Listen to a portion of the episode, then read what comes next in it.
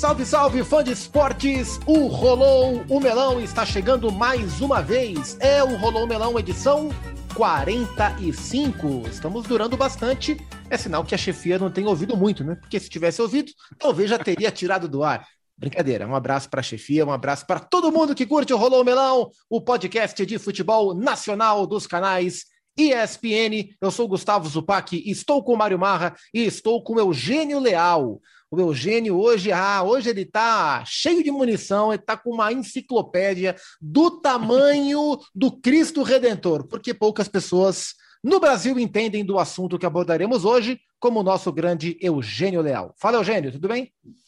Tudo bem, um abraço, PAC, um abraço, Marra, fãs do esportes. Esse assunto eu gosto muito, como diria outro, eu gosto muito, né? Falar de Libertadores da América. Aliás, tem até uma dica literária quase difícil, né? Mas eu, eu vou falar daqui a pouco, porque é um livro muito legal que eu conheci recentemente, estou lendo, estou, digamos, devorando. Muito bom, curioso para saber, e certamente os fãs de esporte também. Mário Marra, chegando a Libertadores e hoje ela é o nosso recheio do melão, Mário Marra. É, que legal. Prazer, Zupac, estar com você, com o Eugênio. E sim, tem muita coisa interessante para a gente falar dos grupos da Libertadores, né? Sorteio daqui a pouco, né? Não sei se você está ouvindo isso depois do sorteio, mas a gente gravou antes do sorteio, isso eu garanto. E mesmo que ouça depois do sorteio, que será nesta sexta-feira, dia 25, ao meio-dia, horário de Brasília, caso você mora em outro país, com transmissão dos canais ESPN, claro, com toda a cobertura, mesmo que você ouça depois, é, você pode ficar sabendo tudo sobre os times, né? Porque uma coisa é a gente discutir o sorteio, é, discutir os times, os potes do sorteio antes, mas é claro que falaremos dos times. Uma vez definidos os grupos, você pode saber sobre aquele time que o seu, o, o seu clube do coração vai enfrentar, ou o seu adversário, aquele que você mais quer secar, vai enfrentar, qual é o grupo mais difícil, enfim, um grande panorama do que será mais uma edição da Comebol Libertadores, atração especialíssima da, do repertório, né, dos canais ESPN, do Star Plus e de todo o pacote de esportes da Disney. Bom, preâmbulo está feito e ele que certamente vai narrar muitos e muitos jogos da Libertadores, vai dar o pontapé inicial no nosso melão. Chega mais, Paulo Andrade. E rolou o melão! Boa, Paulo. Obrigado mais uma vez pelo melão rolado. Melão 45, falando de Libertadores. Fase de grupos começa no dia 6 de abril. As fases, as três fases preliminares já aconteceram. Dos clubes brasileiros, Fluminense e Inter jogaram. A segunda e a terceira, ambos passaram da segunda. O América, eu falei Fluminense e Inter, eu quis dizer Fluminense e América. Você ouviu errado. O Inter, o Inter conseguiu a proeza de sequer se classificar. Você, ouvinte, ouviu errado. Eu não falei Inter, eu falei América. O América passou das duas, Está no sorteio, o Fluminense caiu para o Olímpia, não está no sorteio. O Inter vai assistir, assim como o Fluminense, do confortável sofá de sua residência na sexta-feira. É, são quatro potes, né, Eugênio? E, e, no pote um, nós temos os cabeças de chave, temos o Palmeiras, o, o atual bicampeão da competição. É, para o Fansport ficar mais antenado, é, a divisão dos potes ela é feita através do ranking da Comembol, ah, com pequenas exceções, né? O, o atual campeão mesmo que não seja bem ranqueado, ele vai estar sempre no pote número um. É, e os times que vêm da pré-Libertadores, das fases preliminares, mesmo que bem ranqueados, sempre estarão no pote 4, mas no restante é o ranking, né, Eugênio?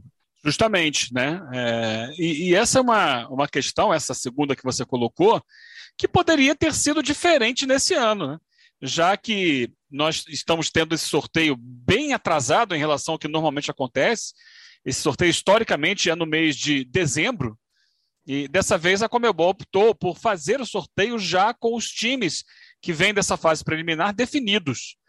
E, portanto, já que fez o sorteio depois da definição de todos os participantes, a Comebol poderia ter alocado esses participantes, todos eles, de acordo com os seus rankings nos potes porque nós temos entre eles Estudiantes e Olímpia, que são duas potências do futebol sul-americano, que vão entrar no pote com outros times mais fracos, como o Independente Petroleiro, Always Red, e, e tem mais dois é, times que pesam esse último, esse último pote, que são os times brasileiros, o, o América, o América de Minas, o América Mineiro, o Coelhão, e o Fortaleza, o Tricolor de Aço.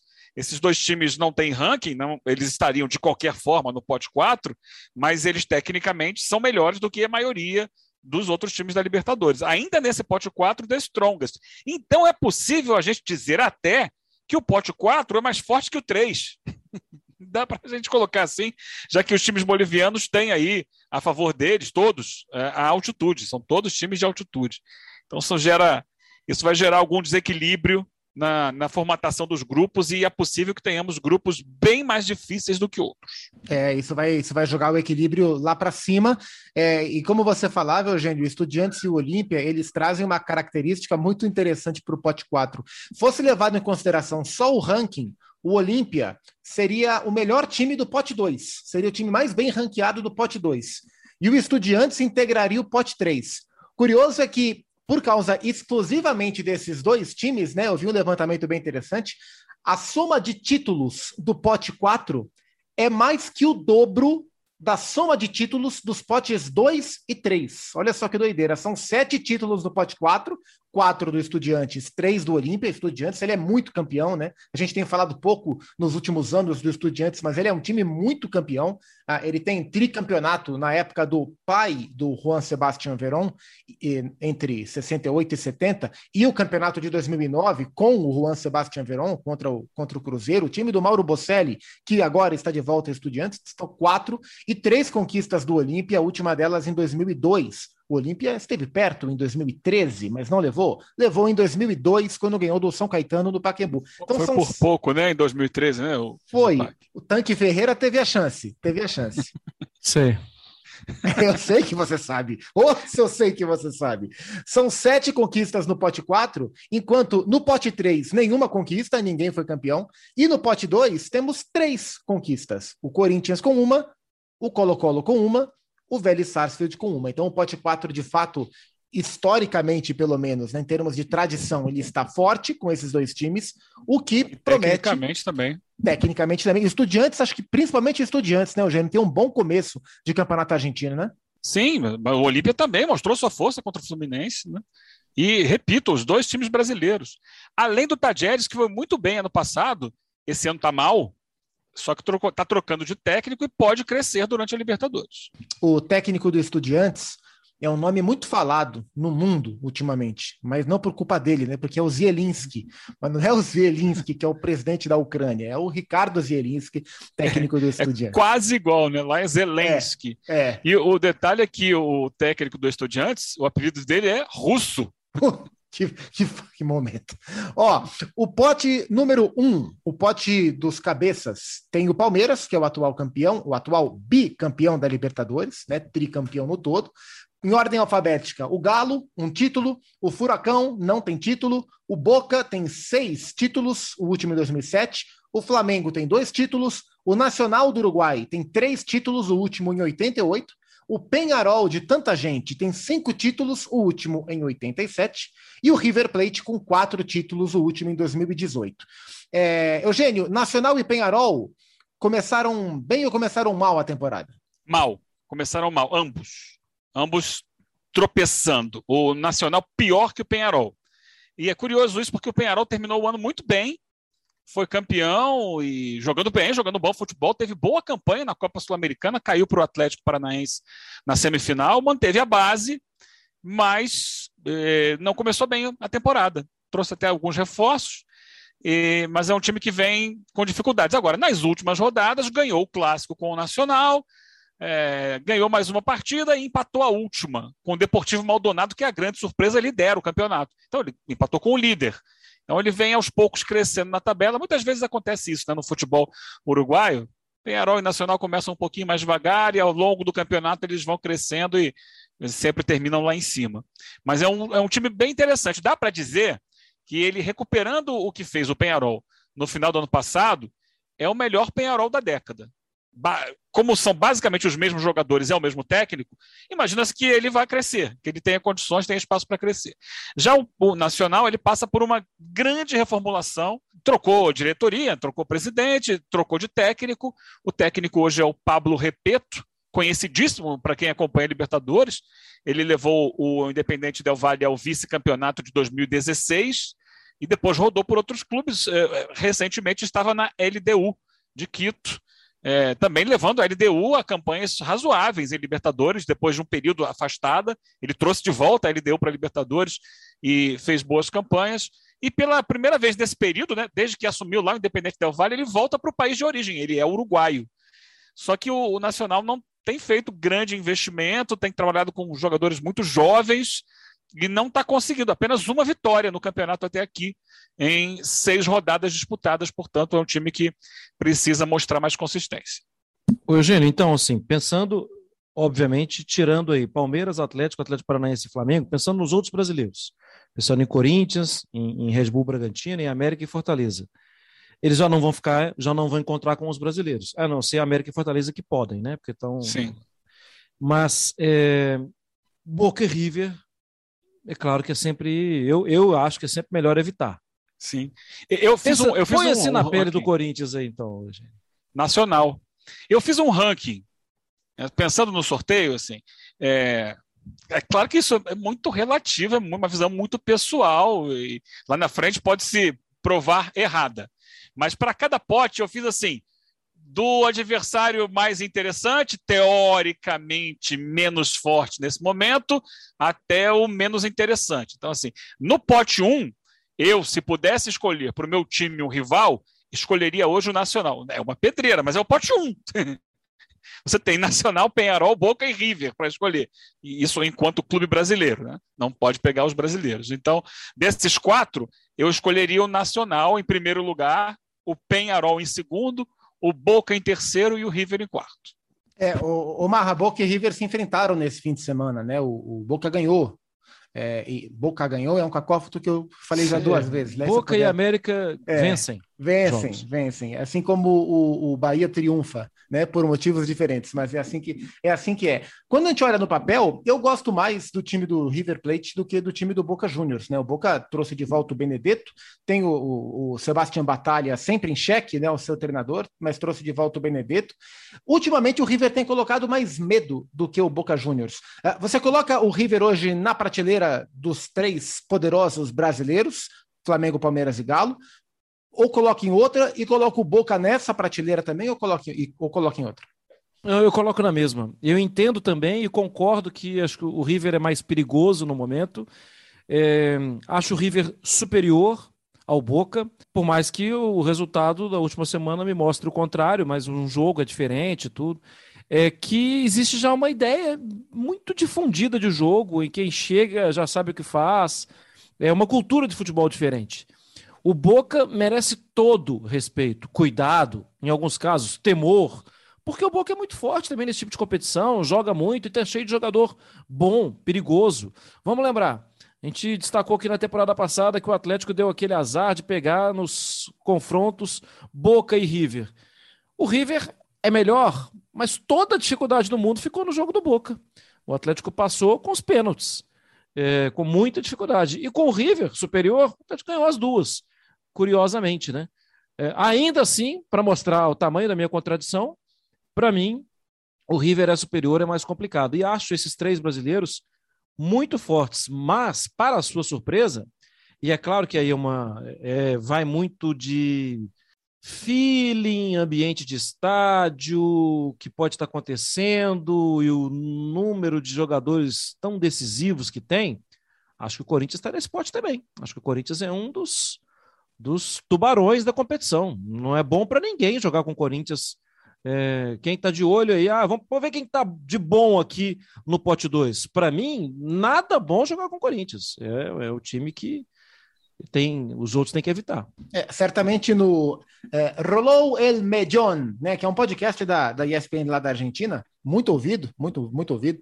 É, eles estavam lá discutindo sobre qual dos times argentinos gostaria de fugir do Corinthians no pote 2? Acho que essa, essa é uma conta, assim, esse é um discurso tranquilo, assim, é muito fácil de ser Todos. observado, né? Todos. É, eu não ouvi esse podcast lá da Argentina, mas tem um, eu vi um programa da ESPN na Argentina falando da dificuldade que é jogar contra os três brasileiros, contra Palmeiras, Atlético e, e Flamengo. Ou seja, não é uma coisa local nossa. Todo mundo já percebeu a, a diferença, né, o nível de investimento E a gente pode falar, né? Gente, o Palmeiras é bicampeão, né? E a dificuldade que é jogar contra Atlético e Flamengo também. É, as duas últimas finais entre brasileiros. Né? Eu não tenho nenhuma dúvida que o grande, o grande mote dessa Libertadores é a gente observar se alguém é capaz de impedir uma terceira final brasileira, né? E acho que não, não foge muito de River em primeiro, talvez o Boca em segundo. Acho que é, é o, o, momento do futebol sul-americano é esse. Ah, antes de a gente ir para o pote 2, que eu quero ver o que a gente vai falar sobre, uma, a gente falou aqui dos três brasileiros, a gente falou aqui dos dois uruguaios, a gente falou aqui de Boca e River, são sete tem o Atlético Paranaense. O Furacão é o oitavo cabeça de chave. Que é que, e, é, e, é, complicado a gente falar o que a gente espera do Furacão em março, em abril, porque a maneira que o Atlético toca o seu começo de temporada é diferente. É, qual que é a sua expectativa para o Furacão nesse momento? É, mas aí eu olho, eu tenho olhado com um olhar de apreensão. Por quê? Porque o Alberto Valentim tem sido vaiado com muita frequência. Teve mudança na direção do clube recentemente a saída do Paulo Autuori, a chegada do Alexandre Matos. É, e o que tem acontecido na arquibancada da Arena da Baixada não é um fator muito legal para começar a Libertadores. A gente está gravando hoje, né? ainda vai ter o Atletiba, a gente está gravando na quarta-feira, dia 23, ainda vai, e à tarde ainda vai ter o Atletiba. A gente não sabe os reflexos disso.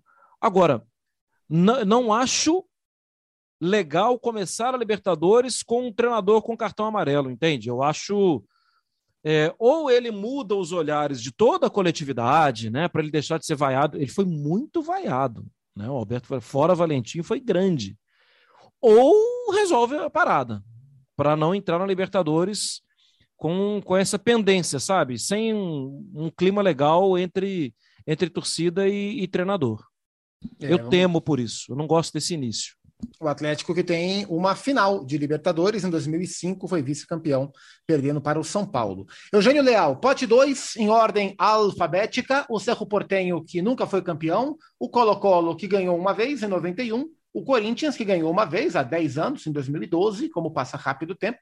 Emelec e Del Valle, dois equatorianos que não venceram o Libertado Paraguai, que também não venceu, assim como não venceram a Universidade Católica do Chile, e aqui o Vélez tem um título sim, era para estar aqui na minha lista, não está. O Vélez tem um título. Cerro Portenho, Colo-Colo, Corinthians, Emelec, Del Valle, Libertar, Católica e Vélez Sarsfield. É um pote tradicional, né, Eugênio? É um pote com clubes já muito rodados em, em Libertadores, é, mas muitos passando por dificuldades. Vamos tentar aqui passar um por um assim. Para mim, se eu te, vou, vou sempre fazer isso, tá, Ozupac? Se eu tivesse que escolher hoje um, um time para enfrentar, escolheria o Colo-Colo, do Gustavo Quinteiro. Apesar de ter um bom técnico, é um time que tem um elenco ainda limitado e, e que vem um pouco claudicante nesse início de ano. Mas tem torcida, tem peso, tem tradição, isso aí é ruim. É, depois a Católica. Eu coloquei primeiro os chilenos porque o futebol chileno não vem dando respostas em nível internacional nos últimos anos. Então, por isso eu escolhi os chilenos como os primeiros adversários que eu gostaria de enfrentar. É, a Católica é basicamente o mesmo time, troca muito pouco. Aliás, o Chile tem isso, né? Os times trocam muito pouco seus jogadores, ainda mais a Católica, que é a tetracampeã. Dirigida por um novato, o Christian Paulucci, mas como é chileno, eu coloquei na frente aqui basicamente o mesmo time dos últimos anos, com uma perda aqui, outra ali, como o Kusevich, né, que veio para o Palmeiras. Aí eu entro nos equatorianos, o Emelec, que volta a Libertadores depois de ficar fora, é um clube muito tradicional na competição, mas teve problemas nos últimos anos, foi vice-campeão ano passado, mas chega sem a força que mostrou em temporadas anteriores. É outro time que começa o ano com alguma dificuldade, não tem um desempenho assim dentro do esperado no campeonato equatoriano. É, são três vitórias, dois empates e uma derrota. Opa, desculpa. São três vitórias, duas derrotas e um empate.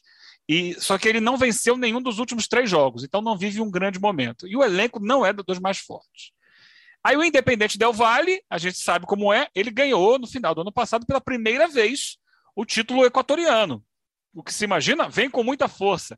Só que cada vez mais tem feito o seguinte: vendido muito jovens os seus jogadores e vende para todos os lugares. Muitos aqui vêm para o Brasil, temos alguns já jogando aqui em Atlético Paranaense, em Red Bull Bragantino, em Fortaleza, que estão atentos a esse mercado.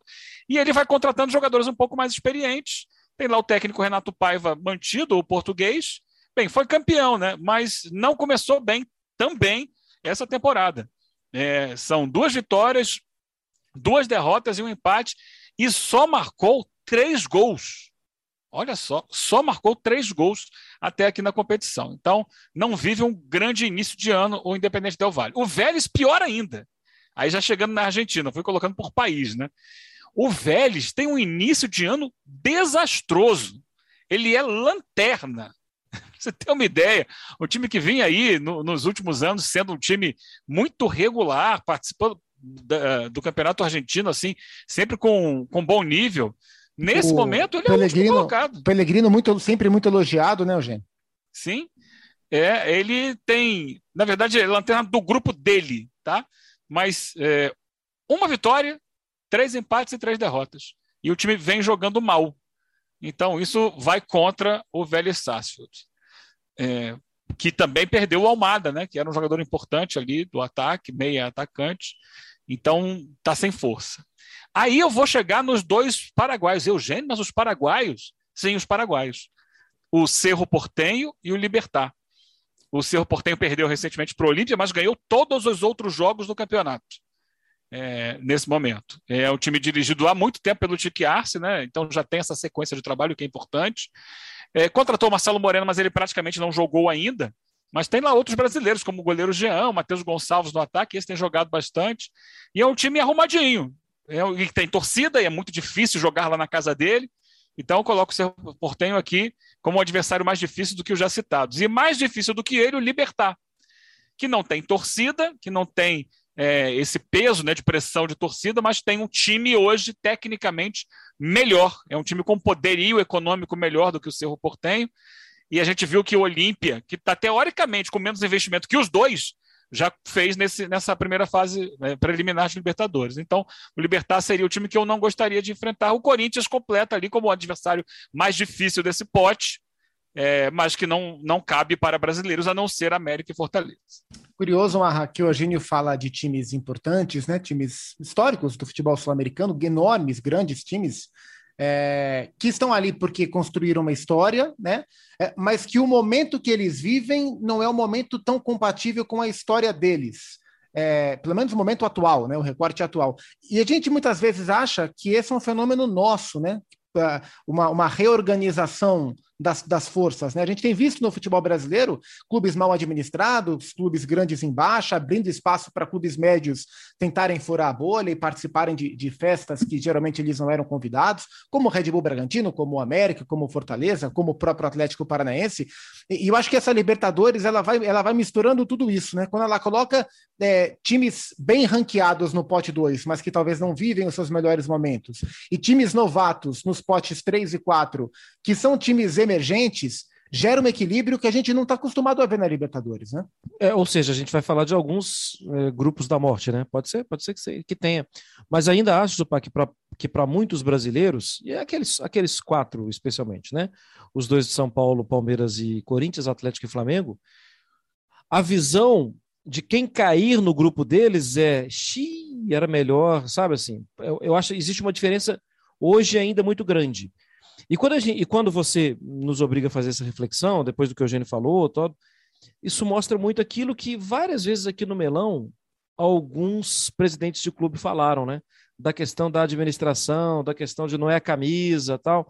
Pensa bem, há alguns anos você nem saberia o que é o Independente Del Vale. Você hoje sabe porque até conhece lá, já teve lá no centro de treinamento, já visitou tudo. E, e o Independente Del Vale tem sido assim, um, um, é, um, é melhor evitar também. Só que a gente falaria há 10 anos do Nacional. Lembra do Nacional do Equador? Essa é a pergunta. Lembra? Porque ninguém nem lembra mais, né? O tanto que mudou, o tanto que as coisas ficaram diferentes. Caiu tá para a segunda, segunda divisão.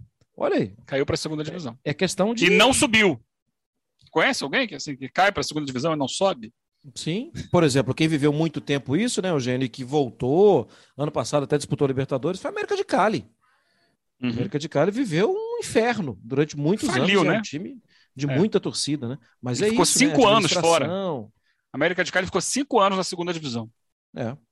São as reorganizações do futebol sul-americano, um, né? Fala, tem, tem, é, falando em reorganização, um fenômeno que está cada vez mais claro, porque o Mar está colocando aqui é, Palmeiras, Flamengo, Atlético e Corinthians como forças assim acima das demais, e eu acho que está certo, mas incluímos Bragantino, América e Fortaleza, o futebol brasileiro tem aberto vantagem técnica média em relação ao, ao resto do continente. O, vamos colocar aqui o River Plate do Gadiardo, que tem um trabalho muito bem feito, que se reconstruiu e tal, que acho que é até um exemplo de, de bom trabalho no mercado do futebol sul-americano. O Boca com muita dificuldade, muito mais em cima da camisa e do peso do histórico do que exatamente de futebol, vai se mantendo.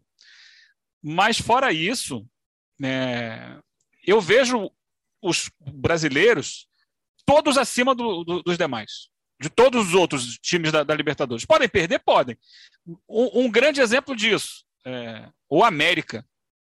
O América passou por dois times tradicionais de Libertadores, com dificuldade, é verdade. Mas o América, dentro do cenário brasileiro, está longe de se afirmar.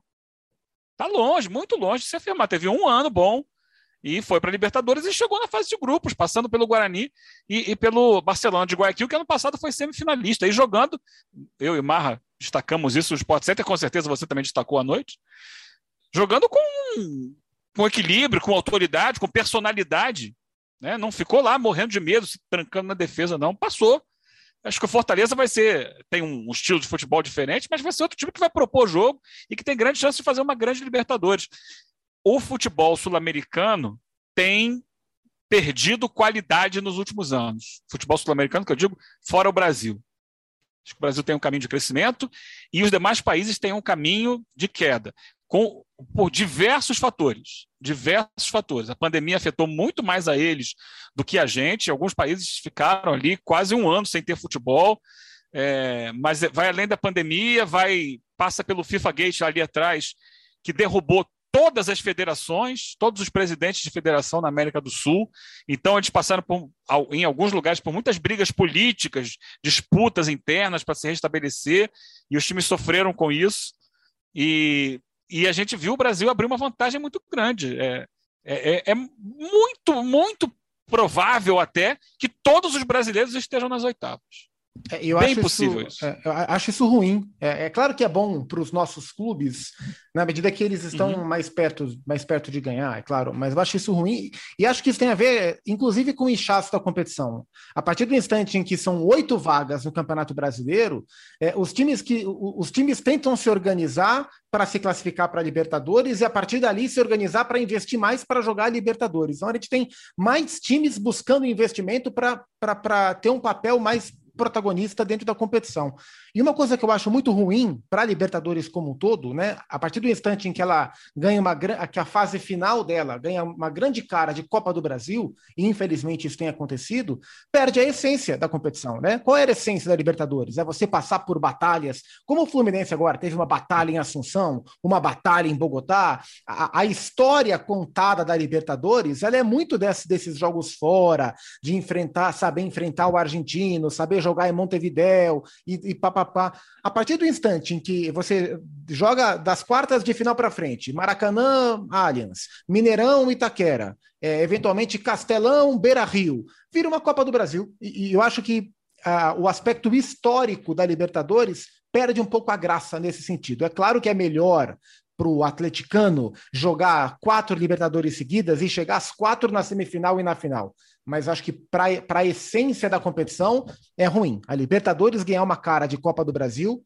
é ruim para a Libertadores. Mas aí, cada um que seja responsável pelo seu, pelo, pela, pela sua parcela nessa história que, que se coce para mudar. Concordo com você. Inclusive, na temporada passada falei sobre isso e me chamaram de jornalista do eixo.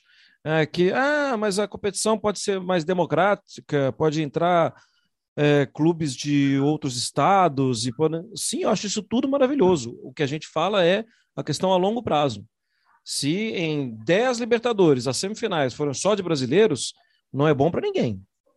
É bom que tenha a troca, é bom que é bom para o nosso futebol, inclusive, futebol brasileiro, que de vez em quando aconteça uma coisa assim, uau, eu tenho que ver o que está acontecendo ali com o Independente Del Vale, porque ele deu um sacode aí no clube brasileiro. É bom que isso ocorra. Esse é o esporte, né? O esporte faz, normalmente puxa para cima, né? Puxa o outro, o derrotado, para cima, ou deveria puxar. É, e, e, as histórias improváveis, elas são mais gostosas de serem contadas, né? Então, eu tenho certeza que ah, o título europeu do Chelsea, por exemplo, teve um aspecto emocionante por seu torcedor maior do que alguns, o segundo ou o terceiro consecutivo do Real Madrid na época do, do, do, do Cristiano Ronaldo. Quando você ganha muito em sequência, a coisa perde um pouco do, do, da, não da graça, mas da, da questão da emoção. Mas enfim, quem é melhor tem que jogar para ganhar sempre, problema de quem não é melhor. Vamos ao pote número 3. Ah, é, pote número 3 que já trata de times de outra, de outra dimensão, de outra prateleira, mas equipes que vêm com alguns papéis interessantes dentro dos seus respectivos campeonatos. O pote 3 tem, em ordem alfabética, o Alianza Lima do Peru, ó, não temos nenhum campeão no pote 3. Alianza Lima do Peru, Caracas da Venezuela, o Colón da Argentina, que é um time que viveu altos e baixos recentes no seu país. O Deportivo Cali, da Colômbia, começou muito mal, está muito mal no Campeonato Colombiano. O Deportivo Tátira, de São Cristóbal, na Venezuela. O Tolima, que faz uma boa temporada na Colômbia. E toda vez que se fala de Tolima, se lembra daquele jogo do Corinthians em 2011. Mas é um time que vem construindo a sua história com participações e competições continental bem, continentais bem além disso. O Red Bull Bragantino e o Sporting Cristal. Red Bull Bragantino destoa no pote 3, Eugênio? Acho que sim, né? Um time que tem histórico de chegar a uma final de Sul-Americana, portanto já fez o estágio para Libertadores, já entende como é que é jogar competição internacional e tecnicamente é melhor do que todos os outros. Se a gente olhar tecnicamente, até porque o Bragantino tem feito um trabalho de scout e tem contratado vários jovens da América do Sul. Então, ele está olhando, ele conhece todo mundo. Então, acho que ele é melhor do que todos os outros, até porque é do Brasil, como eu, conforme eu falei agora há pouco, o futebol brasileiro está num nível superior. É, eu escolheria o Caracas, da Venezuela, que é dirigido hoje pelo Francisco Stífano, e tem uma curiosidade: tem dois jogadores nigerianos, coisa que a gente não, não costuma buscar aqui muito no futebol brasileiro. Um deles foi artilheiro no passado, aqui em Iola, 22 anos. Interessante a gente ficar de olho nele, mas é time da Venezuela e não é o melhor time da Venezuela hoje. Então, escolheria ele em primeiro lugar. Depois escolheria o Aliança Lima, do Peru, que o futebol peruano é outro que vem muito mal em todas as competições internacionais, não consegue se classificar, raramente passa de fase. O Aliança Lima é dirigido pelo Carlos Bustos, irmão do atual técnico do Santo, Fabian Bustos, é, que como jogador teve mais sucesso do que ele, é, especialmente jogando no futebol mexicano. E, e lá no, no Aliança Lima está Hernan Barcos. Além dele está Jefferson Farfan. São os nomes assim mais famosos, mas o time vem mal no campeonato. Começou muito mal o campeonato peruano. Está lá atrás. Aí depois o Sporting Cristal, um pouquinho melhor do que o Aliança Lima. É, tem um bom trabalho do Roberto Mosqueira, que é um técnico peruano que já há muito tempo está jogando Libertadores aí, de vez em quando emplaca uma boa campanha. Aí depois o Deportivo Tátira volta à Venezuela, porque o Tátira desses aí é o melhor, desses venezuelanos e peruanos. Começou muito bem o campeonato, são quatro vitórias e um empate no campeonato venezuelano. Tem um técnico estrangeiro, é um técnico espanhol, Alexander Pajares Piquer. Foi buscar um técnico estrangeiro. Hoje é, vamos dizer assim, é uma SAF, né? Para trazer aqui para a nossa linguagem, Inclusive, eles não, não revelam muito, não, mas parece ter investimento brasileiro lá no Aurinegro é, de São Cristóbal, o Deportivo Tátira, tão tradicional. Aí vamos para a Colômbia, o Deportivo Cali foi campeão colombiano em dezembro, e aí vendeu mais da metade do time. O técnico é o Rafael Dudamel, né? conhecido venezuelano, que passou no que, Atlético Mineiro sem que sucesso. foi goleiro do Deportivo Cali na final de Sim. 99, quando perde para o Palmeiras. É, foi campeão colombiano como goleiro e agora foi campeão como técnico em dezembro do ano passado. Mas ele perdeu o time inteiro. O time inteiro não, mas quase o time inteiro. Ficou lá o Theo Gutierrez, que não está jogando bem, mas é o jogador mais famoso aqui hoje no Brasil, né, do Deportivo Cali. O Tolima, melhor que o Cali, é um time muito forte fisicamente, do Hernan Torres. O Tolima é um time que joga muito característica de Libertadores, sabe? Vou me fechar aqui, vou dificultar o jogo para o adversário e vou sair alucinadamente em velocidade no contra-ataque. É um time que deve dar trabalho, deve competir na competição. E vem, como você disse, né, crescendo. Vem, vem ao longo dessa, dessa mais de uma década já, em que ele eliminou o Corinthians, ele se solidificou no campeonato colombiano, já ganhou algumas vezes o campeonato colombiano e virou, inclusive tem parte da imprensa de lá que chama de o novo grande, o Tolima. É, ainda nesse pote, o Colón de Santa Fé, né, um clube do interior da Argentina que recentemente também chegou à final de Sul-Americana, perdeu para o Independente Del Valle em 2019, hoje dirigido pelo Julio César Falcione, outro técnico experientíssimo, ex-goleiro, e, e, que tem lá Pulguita Rodrigues. Oh, adoro Pulguita Uma lenda, Rodrigues. esse é uma lenda. É, lenda, lenda, lenda. Uma lenda. Eles foram campeões ano passado da Copa da Liga, ganharam essa vaga na Libertadores. É um time razoável, mas outro dia eu fiz um jogo dele no Campeonato Argentino e foi muito mal, jogou muito mal. Mas tem ali alguns valores interessantes. Então, acho até que é, é, é, é um time que pode crescer na Libertadores e dar trabalho, porque lá em, em, Santa Fé, jogar lá no cemitério dos elefantes, o nome já diz, né, o apelido do estádio já diz, é difícil para qualquer um. E aí completa o grupo Bragantino, que é o mais forte, como eu falei. Marra, e aí a gente vai para o pote 4, e o Eugênio já destacou, Estudiantes. É, o Estudiantes perdeu o Bocelli machucado, né? O Bocelli machucou, tá, não, não vai jogar por um tempo. O Estudiantes, o Olímpia, que vieram da, da, da fase preliminar, com, com muita história, o América, o Fortaleza, o Strongest, o Tajeres, o Independiente Petroleiro e o Always Ready da Bolívia. É um, é um pote 4 bastante traiçoeiro. Acho que nível técnico é um pote 4 melhor que, que o pote 3, Mário Mar. Não, e quando você escapa do nível técnico, você acaba esbarrando na altitude. Na questão da viagem, da dificuldade da viagem, tudo. Ou seja, esse, esse 4 é, é, é dos, dos chatinhos mesmo. Mas não sei a opinião do Eugênio, tudo. Aí entra sério, assim, é, fugir de estudiantes e de Olímpia. Uh, Olímpia, a gente viu a atmosfera do estádio, a gente viu como o Olímpia queria. Eu não, eu acho assim, mostrou algumas fragilidades também. É, o Estudiantes, o Estudiantes teve dificuldade também na fase de classificação agora, perdeu o jogo, tudo. Mas quando chega em fase de grupos, né, gente, assim, é, é muito diferente, né? O normal, a experiência. Se você fosse, sei lá, o Penharol, você preferiria eu... pegar o Fortaleza ou o Olímpia? O que, que você, o, o, que você preferia evitar? O Fortaleza ou o Olímpia? Hum. Eu, eu, preferiria evitar o Fortaleza mais do que eu o Olímpia. Eu também. Eu também, porque além de tudo, tem uma situação de uma viagem longa aí, né? De, de dar trabalho, tudo. E o Fortaleza, eu acho que vai jogar, acho que vai, não vai mudar o seu estilo, o seu jeito de jogar, e que acaba ontem, de novo, né, a gente está gravando no dia 23 de março. Ontem o Fortaleza se classificou para a semifinal da Copa do Nordeste, num jogo com o Atlético de Alagoinhas ganhando por 5 a 1 Mas se a gente observar o volume de jogo do Fortaleza, falei com o Eugênio isso hoje, o jogo teria sido os 10 a 3 porque também o Atlético criou. Esse time cria muito gol, cria muita chance de gol. Eu acho que se puder evitar, por causa da viagem e por causa do time, é, e inclusive, não sei se o Eugênio pensa assim, mas eu acho que viagem pode ser um, algo. Lembra do que falou para a gente também o Thiago Nunes, né? Pode ser algo que vai exigir muito do Fortaleza. O Fortaleza não está acostumado com isso. Está é, tá acostumado no Campeonato Brasileiro. Mas a, a, a, Libertadores, ela coincide com o Campeonato Brasileiro. Então o Fortaleza vai morar no avião. Vai ter muito é, pouco é, e tempo. E as conexões são difíceis, né? Sim. Ainda mais difíceis do que para quem sai de São Paulo, Rio de Janeiro, Belo Horizonte né, porque a distância é grande. Eu tô, é uma pedreira. Tô curioso para ver como serão as noites no Castelão na Libertadores. Acho que uma, ah, uma das grandes atrações, e acho que o oh. continente vai conhecer as noites de futebol no Castelão. Vai ser um negócio impactante. O Zupac, mas isso aí o Eugênio estava destacando esses dias no programa, é muito a verdade. Normalmente, a fase, as, as fases de grupos, elas começavam antes, né? Então, era normal, assim, ah, vou poupar alguns jogadores aqui no campeonato cearense, pernambucano, mineiro, gaúcho, carioca e paulista, porque, né, assim, ah, se perder esse jogo aqui, vai, vai para a semifinal mesmo.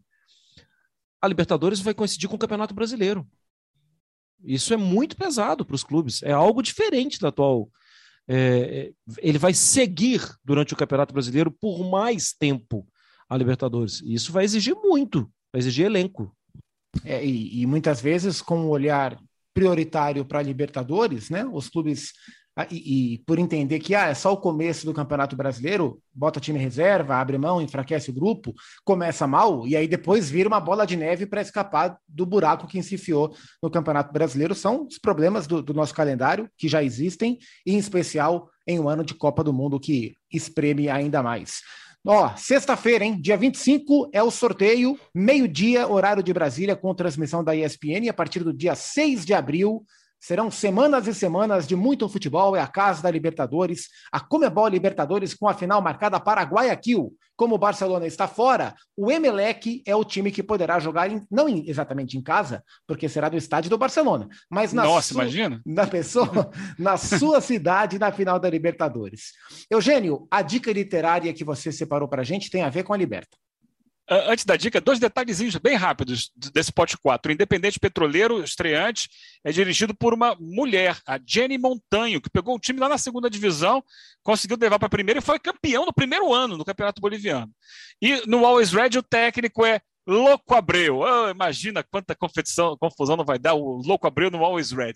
A minha dica é a seguinte: é, histórias insólitas da Copa Libertadores do Horácio Wernick, um, um argentino, né, jornalista argentino, que conta histórias de bastidores da Libertadores desde a primeira edição em 1960. Só que é em espanhol. Mas quem quiser procurar, tem lá na, nessa, nessas lojas virtuais aí, pode tentar comprar, vale muito a pena. Além das histórias de bastidores que a gente não vai ver em livros, né? Libertadores tem histórias e histórias de bastidores que vão construindo Eternos. a mitologia do futebol sul-americano. Eugênio Leal, obrigado pela aula. Sorte do fã de esportes que vai poder acompanhar mais uma Comembol Libertadores com o seu trabalho de perto. Valeu, Eugênio. Valeu, um abraço. E agradecer aqui ao Ciro Campos, que foi quem me emprestou o livro que eu citei agora há pouco, nosso amigo editor da ESPN. Grande Cirão, um abraço para ele também. Mário Marra, desfrutamos, hein? Semana que vem tem mais. Sim, muito legal. Agradeço também ao Eugênio. Léo Condé é o novo técnico do Sampaio Correio, o Gilson Kleina foi anunciado na Chapecoense e o Claudinei Oliveira é o novo técnico do Operário. Foi o F5. F5. É o F5 da semana para fechar o melão desta semana. Pré-sorteio de Liberta. A gente se vê em uma próxima, falando mais dos clubes brasileiros e das suas nuances. Valeu, fã de esportes. A gente se vê. Até mais.